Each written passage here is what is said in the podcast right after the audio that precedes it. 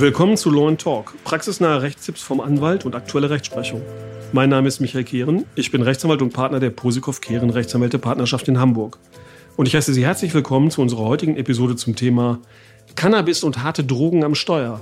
Führerschein in Gefahr, Teil 2. Neben mir sitzt mein Kollege Rechtsanwalt Igor Posikow. Er ist Fachanwalt für Verkehrsrecht und damit der zuständige Ansprechpartner für diese Frage. Hallo Igor. Hallo. Täglich bekommen wir neuerdings mehrere Anfragen von Mandanten, die Probleme damit haben, im Rahmen einer Verkehrskontrolle verdächtig zu werden äh, oder nach einer Verkehrskontrolle verdächtig zu werden, unter Drogeneinfluss Auto gefahren zu sein. Was kannst du dazu sagen und dazu raten, wenn das passiert? Ja, für alle, die sich generell für das Thema äh, Fahrerlaubnis, Fahrverbot und so weiter interessieren, da möchte ich erstmal auf unsere Folge verweisen, Führerschein in Gefahr, das wäre dann die erste Folge. Ähm, da besprechen wir nochmal, wo der Unterschied zwischen einem Fahrverbot und einer Fahrerlaubnisentziehung ist. Ähm, also alle, die es interessiert, gern einmal reinhören. Wie sieht's denn aus? Was passiert, wenn ich mit Cannabis oder harten Drogen am Steuer erwischt werde? Eine Menge erstmal, aber ich, ich fange erstmal am ganz Anfang an. Also wenn äh, man von der Polizei angetroffen wird ähm, und die haben den Verdacht, dass man äh, irgendwas konsumiert hat, meinetwegen eine harte Droge oder äh, THC oder Cannabis oder irgendwelche THC-haltigen Substanzen, dann werden die entweder einen Urintest anfordern oder direkt eine Blutentnahme. Ähm, die Blutentnahme wird äh, grundsätzlich, wenn der Verdacht sich erhärtet hat, also wenn die Urinprobe positiv gewesen ist, dann wird auf jeden Fall eine Blutprobe entnommen, so dass der genaue Wert im Blut festgestellt werden kann. Ähm, und das natürlich auch alles beweissicher äh, einem Gericht oder der Staatsanwaltschaft notfalls äh, vorgelegt werden kann.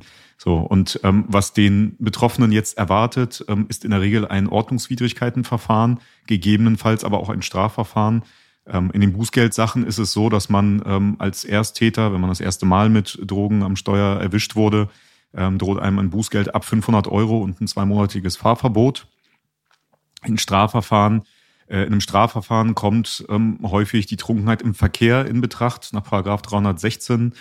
da sollte man sich aber von der Begrifflichkeit jetzt nicht durcheinander bringen lassen. Also bei der Trunkenheit im Verkehr. Äh, dort sind auch die berauschenden Mittel ähm, generell umfasst. Von daher ähm, sollte man sich da nicht täuschen lassen von der Bezeichnung. Mhm, okay, was passiert dann anschließend? Ja, nach Abschluss äh, des Verfahrens oder eines der Verfahren, welches ich oben genannt habe, ähm, meldet sich dann die zuständige Führerscheinbehörde. Hier in Hamburg ist es der LBV, in anderen Bundesländern sind es oft äh, die jeweiligen Kreise.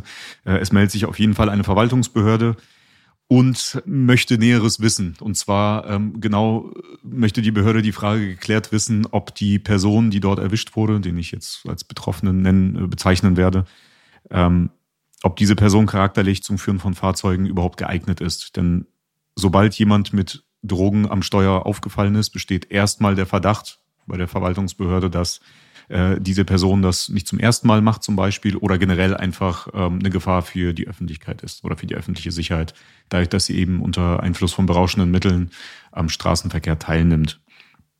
So. Und äh, die Führerscheinbehörde unterscheidet oder hat, sagen wir mal, zwei ähnliche, aber dennoch unterschiedliche Verfahren, ähm, wenn es um die Drogentypisierung geht. Also das bedeutet, für Cannabis und THC oder THC-haltige Substanzen gilt, äh, gelten andere Vorschriften als für die harten Drogen. Ähm, bei den harten Drogen ist es relativ einfach. Ähm, da gilt grundsätzlich die Vermutung, und die ist auch unwiderleglich, dass eine Person charakterlich ähm, überhaupt nicht mehr geeignet ist, Fahrzeuge im öffentlichen Straßenverkehr zu führen. Und wie gesagt, diese Vermutung ist jedenfalls nicht zu widerlegen. Es gibt Ausnahmen, äh, diese Fälle sind aber äußerst selten, da sie sehr schwer nachweisbar sind. Und zwar, ähm, wenn die Person, sagen wir mal, überzeugend darlegen und beweisen kann, dass ihr diese Droge eingeflößt wurde. Das heißt, dass äh, die Einnahme nicht beabsichtigt gewesen ist. Ja, da kennt man ja diesen typischen Fall, dass jemanden irgendwas ins Getränk gemischt wird auf einer Party ist, wie gesagt, sehr schwer nachzuweisen. Ähm, deswegen ähm, dringt man normalerweise mit der Argumentation bei der Behörde nicht durch. Einen wichtigen Exkurs, auf den ich jetzt hier noch eingehen möchte, ist, wenn der Führerscheinbehörde bekannt wird, dass jemand harte Drogen konsumiert, ähm, und zwar reicht auch schon die einmalige, äh, der, der einmalige Konsumvorgang, dann kann die Behörde auch hier schon automatisch vermuten oder beziehungsweise da wird die Vermutung sofort äh, feststehen, dass die Person charakterlich ungeeignet ist zum Führen von Kraftfahrzeugen. Das bedeutet, man muss nicht im Straßenverkehr erwischt werden. Also wenn ich bei anderer Gelegenheit irgendwo erwischt werde, dass ich unter, dass ich harte Drogen konsumiert habe, ganz genau so. Ja, dann gibt es auch eine Mitteilung an die Straßenverkehrsbehörde. Ganz genau so ist es. Okay. Ja, ja. Die, die Mitteilung gibt es und äh, die Straßenverkehrsbehörde beziehungsweise die Führerscheinbehörde, die darf eben vermuten, dass diese charakterliche Ungeeignetheit vorliegt. Hierzu ist auch wichtig zu beachten, das betrifft alle Fälle, in denen die Person ähm, selbst wenn sie keine Drogen ähm, oder nicht beim Drogenkonsum erwischt wurde, sondern es lediglich behauptet und sagt, ja, äh, zum Beispiel gegenüber der Polizei bei einer Vernehmung, ja, ich konsumiere Kokain, das genügt schon, auch nach ganz herrschender Rechtsprechung. Ähm, ebenfalls äh, genügt es, wenn man beim Drogenkaufen erwischt wird. Das rechtfertigt auch schon die Vermutung. Deswegen, aber das sind tatsächlich Grenzfälle, in denen vielleicht noch was zu machen ist. Deswegen sollte man da ganz dringend sich an einen Anwalt wenden ähm, und nicht versuchen, sich selbst da zu rechtfertigen auf irgendeine Art und Weise. Ja, aber wir haben hier tatsächlich häufiger Fälle gehabt. Und das kommt tatsächlich häufig vor, dass Leute ähm, einfach Informationen freigeben gegenüber der Polizei und sagen, ja, ich konsumiere ab und an mal dies und jenes und schon äh, meldet sich dann die Führerscheinstelle. Also da muss man tatsächlich aufpassen. Ja, böse Falle, verstehe ich. Und äh, bei Cannabis am Steuer, dann hast du gesagt, ist das Verfahren leicht anders. Äh, wie sieht es da aus?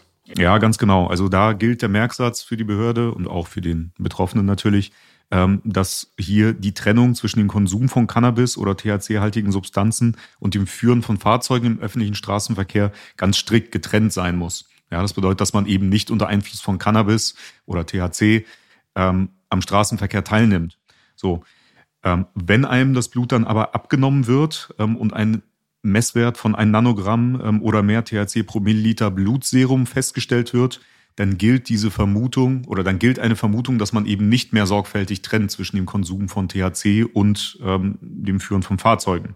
Bedeutet, wenn man gelegentlicher Konsument ist, also sprich mehr als einmal THC konsumiert hat, ist man eigentlich auch charakterlich nicht mehr geeignet, Fahrzeuge zu führen. Allerdings gibt es auch hier Ausnahmen, und zwar die ärztliche Verordnung von medizinischem Cannabis da gelten ganz besondere Regelungen, aber dazu würde ich lieber eine extra Folge machen, weil es da äh, eine Menge dazu zu sagen gibt.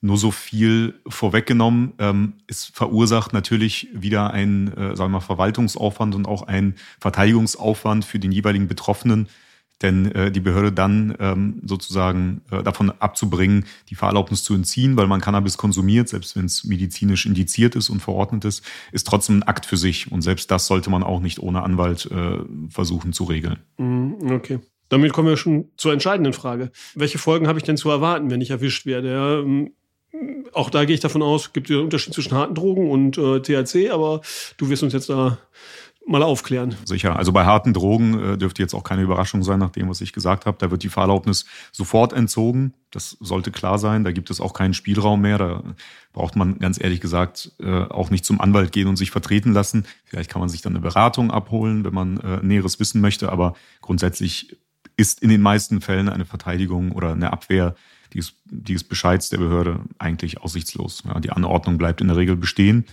Ähm, bei THC gilt natürlich das, was ich gesagt habe, und zwar, wenn das fehlende Trennungsvermögen festgestellt wurde von der Behörde, also bei Überschreiten der Grenze von 1,0 Nanogramm, auch dann wird die Fahrerlaubnis entzogen. Mhm, okay. Und wie bekomme ich dann meine Fahrerlaubnis zurück? Also wie, was muss ich machen, damit ich wieder ein Kraftfahrzeug fahren darf? Ja, das ist eine sehr gute Frage und die wird mir auch immer wieder gestellt, obwohl es eigentlich auch gar nicht mehr so der klassische Tätigkeitsbereich des Anwalts ist, denn äh, die Fahrerlaubnis wieder äh, zurückzuerlangen, da kann der Anwalt höchstens ein paar Tipps geben, wie man da am schnellsten rankommt, aber äh, normalerweise ist die richtige Anlaufstelle eine anerkannte Begutachtungsstelle, also eine MPU-Stelle, äh, bei der man einen Verkehrspsychologen aufsuchen kann und sich entsprechend beraten lassen kann, welche Schritte als nächstes notwendig sind, um an seine Fahrerlaubnis zu kommen. Ähm, diese Antragstellen findet man, äh, beziehungsweise diese Anlaufstellen findet man überall im Internet. Von daher kann man sich da umschauen. Ich kann da ein paar nennen, äh, zum Beispiel den TÜV Nord oder die DEKRA, die sind eigentlich die größten und bekanntesten. Und zu denen würde ich, glaube ich, auch raten, weil es auch kleinere Anbieter gibt, aber da kann man nie sicher sein, ob die auch anerkannt sind behördlich. Deswegen muss man da aufpassen. Auf jeden Fall müsste man dann einen Antrag bei der Behörde stellen auf Neuerteilung der Fahrerlaubnis. Da muss man aber die Sperrzeit für die Neuerteilung beachten. Die liegt in der Regel bei mindestens sechs Monaten. So, äh, ein heißer Tipp ist auch, dass man äh, ungefähr drei Monate vor Ablauf dieser Sperrfrist schon mal den Antrag stellt, weil die Behörde eine Bearbeitungszeit hat und so weiter. Und wenn man rechtzeitig zum Ablauf dieser Sperrfrist seine Fahrerlaubnis äh, haben möchte, dann sollte man der Behörde auch diese, diese Frist sozusagen einräumen, damit äh, man das auch rechtzeitig dann damit der Vorgang rechtzeitig abgeschlossen ist und man seine Fahrerlaubnis eben hat, wenn die Sperrfrist abläuft. Ja, aber du musst ja nicht nur einen Antrag stellen. Wenn du sagst, äh, sechs Monate Mindestsperrfrist und sagst, na, drei Monate vorher Antrag stellen, bedeutet im Prinzip, ich muss innerhalb von drei Monaten ja wahrscheinlich auch was tun. Denn wenn du sagst, ich muss zur ähm, anerkannten Begutachtungsstelle und äh, ich soll mich da beraten lassen, im Zweifel werden die ja sagen, du musst nachweisen, dass du zum Führen von Kraftfahrzeugen geeignet bist. Also, ich würde jetzt mal tippen, dass du keine Drogen mehr konsumierst und dass du ein verantwortungsbewusster Kraftfahrzeugführer geworden bist. Ganz genau. Also diesen Nachweis wird die Behörde fordern, sobald man den Antrag stellt. Ähm, und da erhält man auch eine Frist gesetzt, in der man eine MPU vorlegen soll. Das ist die medizinisch-psychologische Untersuchung. Dazu kann aber der Verkehrspsychologe sehr viel sagen. Der wird auch sicherlich empfehlen, dass man sich einmal auf diesen Kurs vorbereiten soll, damit man die MPU auch besteht ähm, ist auch mein Tipp immer an meine Mandanten, die mich da äh, dazu befragen. Ähm, ich hatte jetzt in meiner gesamten Anwaltskarriere einen einzigen Mandanten, der ohne diese Vorbereitung es geschafft hat, die MPU beim ersten Mal zu bestehen. So, und das bedeutet, ähm, man sollte diesen Vorbereitungskurs in jedem Fall machen, denn der ist günstiger als die zweite MPU. Zumal die zweite MPU natürlich auch wieder mit Problemen verbunden ist, denn dann gibt es hinsichtlich der ersten MPU schon eine, einen Vermerk in der Führerscheinakte, wo drin steht, ähm, dass man immer noch nicht geeignet ist, weil man diese MPU eben nicht bestanden hat. Und das wirkt sich dann natürlich negativ auf, aus auf die künftige Laufbahn oder auf die künftige Fahrerlaubniserteilung. So, ähm, in vielen Fällen, das gilt häufig auch für die harten Drogen, ähm, bei THC ist es immer unterschiedlich, äh, muss man auch Abstinenznachweise vorlegen. Äh, die werden zum Beispiel in Hamburg von der Rechtsmedizin ähm, angeboten und da wird man, glaube ich, wie war das, einmal im Monat angerufen, äh, ganz spontan, dann wird man hinzitiert und dann soll man eine Probe abgeben ähm, und dann werden die Leberwerte einmal gecheckt. So und äh, mit diesen Nachweisen ähm, muss man natürlich auch, äh, also nach Antragstellung muss man diese Nachweise in der Regel auch vorlegen. Dazu kann aber auch der Verkehrspsychologe dann eine Menge sagen. Ja, aber drei Monate abstinent zu sein, ist ja dann. Äh das genügt in der Regel nicht. Das ist auch so. Also die Abstinenznachweise, wenn welche gefordert werden, sollten mindestens sechs Monate lang erbracht werden. Das heißt, man muss nach Entziehung der Fahrerlaubnis eigentlich direkt zum Verkehrspsychologen und sich eine Stelle empfehlen lassen ähm, für die Abstinenznachweise. Ja, aber wenn du sagst, ich muss mit Antragstellung den Abstinenznachweis vorlegen, dann kann ich ihn ja trotzdem erst eigentlich nach sechs Monaten stellen.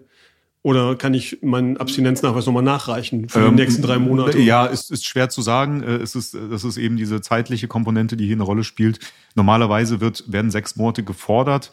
Ähm, aber ich gehe davon aus, das kann ich jetzt aber nicht mit ganzer Gewissheit sagen, das weiß die Behörde besser als ich, wohin man sich auch jederzeit wenden kann, ähm, dass man ähm, zum äh, kurz vor der Erteilung ähm, einfach nur seine vollständigen Abstinenznachweise vorlegen muss. Man kann den Antrag vorher schon stellen ähm, und kann schon mal die Abstinenznachweise, die man hat, äh, mit einreichen und die restlichen dann eben nachreichen, bevor die Fahrerlaubnis endgültig erteilt wird. Wenn man es nicht kann, wird sie natürlich nicht erteilt, das ist auch klar. Gilt ja auch genauso für die MPU, die muss man ja dann ähm, innerhalb dieser gesetzten Frist einfach vorlegen. Mhm. Ja gut, aber da kann man kann sich der Betroffene ja beraten lassen bei der äh, Begutachtungsstelle. Du hast ja zu Recht schon darauf ja. hingewiesen, dass ähm, ein Anwalt bei dem Antrag auf Wiedererteilung der Fahrerlaubnis oder Erteilung der Fahrerlaubnis ähm, ähm, typischerweise nicht involviert ist, weil es ein reines Verwaltungsverfahren ist, wo keine anwaltliche Hilfe notwendig ist. So ist es. Ja, danke für deine Ausführungen. Ähm, willst du noch was zusammenfassen? Hast du noch einen Tipp oder? Also mein Tipp wäre in dieser Sache, ähm, dass man ohne Anwalt da in der Regel überhaupt nicht durchkommt durch die ganze Geschichte, zumal wir hier in der Regel zwei Verfahren haben. Also ich habe am Anfang gesagt, dass wir ein Ordnungswidrigkeiten oder ein Strafverfahren haben. Das ist ein gesondertes Verfahren. Da sollte man sich schon direkt von einem Anwalt vertreten lassen, am besten um eine gute Basis zu schaffen, um dann später mit der Führerscheinbehörde vernünftig diskutieren zu können. Und dann hat man eben das zweite Verfahren, und zwar das Verwaltungsverfahren, in dem man sich auch dringend vertreten lassen sollte, wenn man Wert auf seine Fahrerlaubnis legt. Durch dieses äh, Vorschrift Vorschriften und die ganzen äh, Regelungen, die da gelten, da kann ein juristisch nicht bewanderter normalerweise nicht, nicht so ohne weiteres durch. Ja, und da kann ich nur den Ratschlag geben, einfach zum Anwalt gehen ähm, und sich vernünftig beraten und vertreten lassen. Ja, klar. Ja, danke für deine Ausführungen. War ganz interessant. Das ist auch nicht so mein Beritt, deswegen äh, Sehr gerne. Äh, bin ich dir da gerne gefolgt. Ähm, wenn Sie ein Problem zu unserem heutigen Thema, also zu Cannabis und harten Drogen am Steuer haben, äh, dann können Sie uns gerne kontaktieren. Ähm, Abonnieren Sie gerne unseren Podcast in Ihrer Podcast-App. Ähm, wir freuen uns über jede Bewertung. Und äh, welche Themen interessieren Sie noch? Ähm, schreiben Sie uns dazu gerne eine E-Mail an kontakt.lawandtalk.de. Ähm, vielen Dank, dass Sie diese Folge angehört haben. Wir hören uns in der nächsten Folge. Bis gleich. Bis gleich.